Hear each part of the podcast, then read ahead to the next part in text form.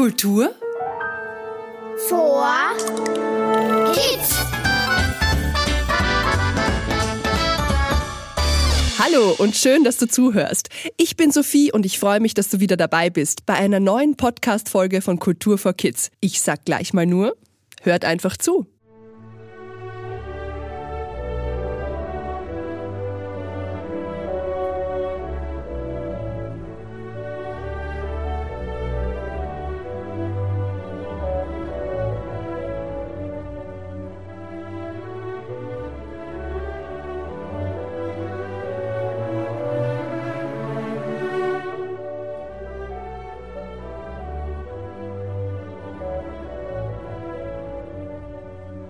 Dieses weltberühmte Musikstück stammt von Ludwig van Beethoven und heißt die neunte Symphonie.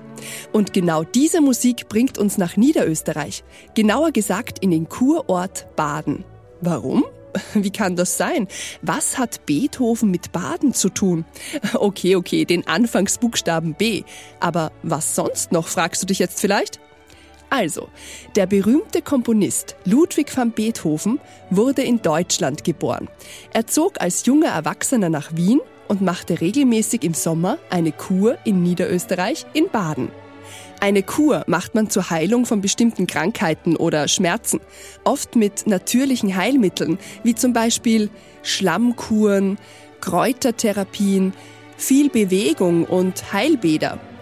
Und da Ludwig van Beethoven Schmerzen in seiner Bauchgegend hatte, verschrieb ihm sein Arzt Heilbäder und Heilkuren in der Kurstadt Baden. Dort konnte er sich erholen und Kraft für die kalte Jahreszeit sammeln. Aber Ludwig van Beethoven konnte sich nicht einfach nur erholen. Als leidenschaftlicher Musiker musste er auch in Baden weiter komponieren und musizieren.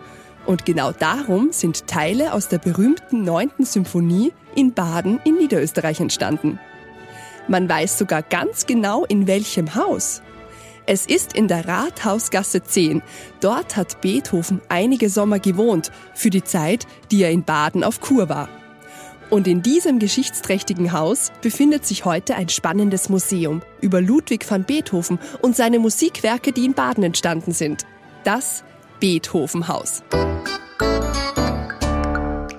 Miss Vierviertel und Mr. Vierviertel waren im Beethoven-Haus zu Besuch und konnten sich die Ausstellung ganz genau ansehen. Ich bin gespannt, was sie nun alles über Ludwig van Beethoven zu erzählen haben. Ui, eine ganze Menge. Und ganz viel Interessantes. Hallo Miss Vierviertel und hallo Mr. Vierviertel. Passt auf. Ich würde ja gerne ein kleines Spiel mit euch spielen. Jeder von euch darf abwechselnd etwas über Beethoven sagen. So lange, bis einer von euch nichts mehr weiß. Seid ihr dabei? Auf los geht's los. Los! Beethoven war ein berühmter Komponist.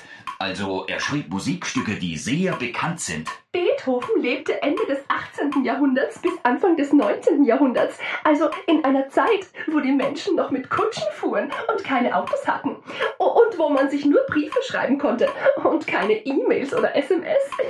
Beethoven lernte schon als Kind Klavier, Orgel und Violine. Beethoven verlor nach und nach sein Gehör. Also er hörte mit der Zeit immer schlechter, bis er ganz taub wurde.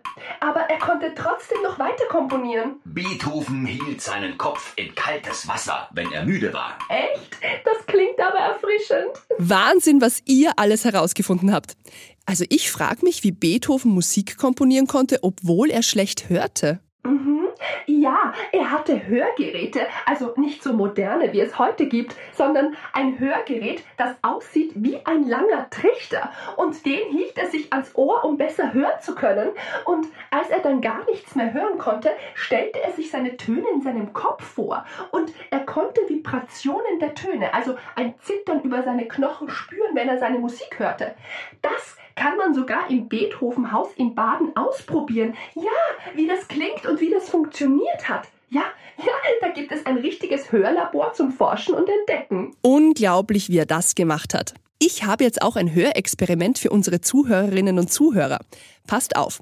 Ich spiele euch jetzt das berühmte Werk, die neunte Symphonie, weiter vor und du kannst versuchen, dir immer wieder vorsichtig die Ohren mit beiden Händen zuzuhalten. Was verändert sich? Wie hört sich das an? Kannst du noch alles hören? Probier das einfach aus.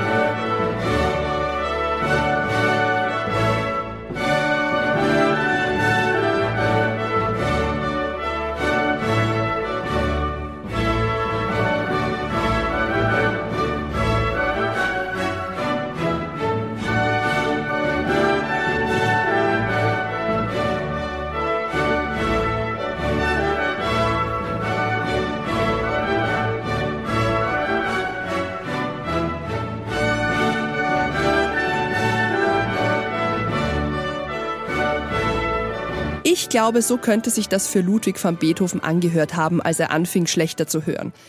Vielleicht kennst du jemanden, der auch schlecht hört. Wie kann man sich mit dieser Person gut verständigen? Kennst du vielleicht sogar die Gebärdensprache? Mit der Gebärdensprache kann man sich mit einer Bewegung, die man mit den Händen macht, verständigen, denn jede Bewegung hat eine genaue Bedeutung. Und wer jetzt große Lust bekommen hat, noch mehr über diesen spannenden Komponisten Ludwig van Beethoven und seine Kuraufenthalte in Baden zu entdecken und zu erfahren, der kann das im Beethovenhaus in Baden tun. Was heißt komponieren genau? Kann man Töne auch sehen oder schmecken?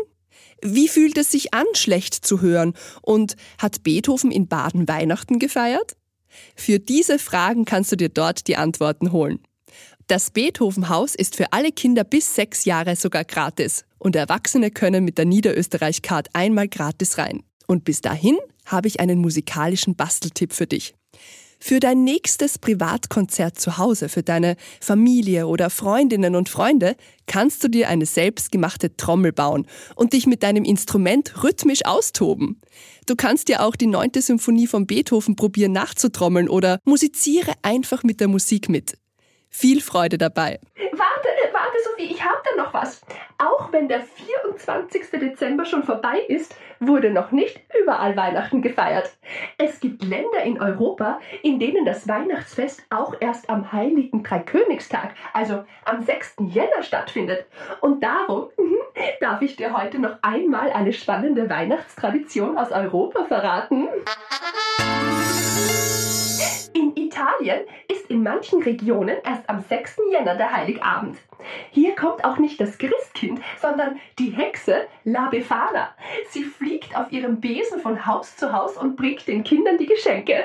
Sie ist eine weise und gutherzige Hexe und zum Dank stellt man ihr einen Teller Obst und ein Glas Wein vor die Tür. Ja, und wenn sie zu Besuch war, sind Teller und Glas leer und man kann ein paar schwarze Spuren am Teller finden. Uh.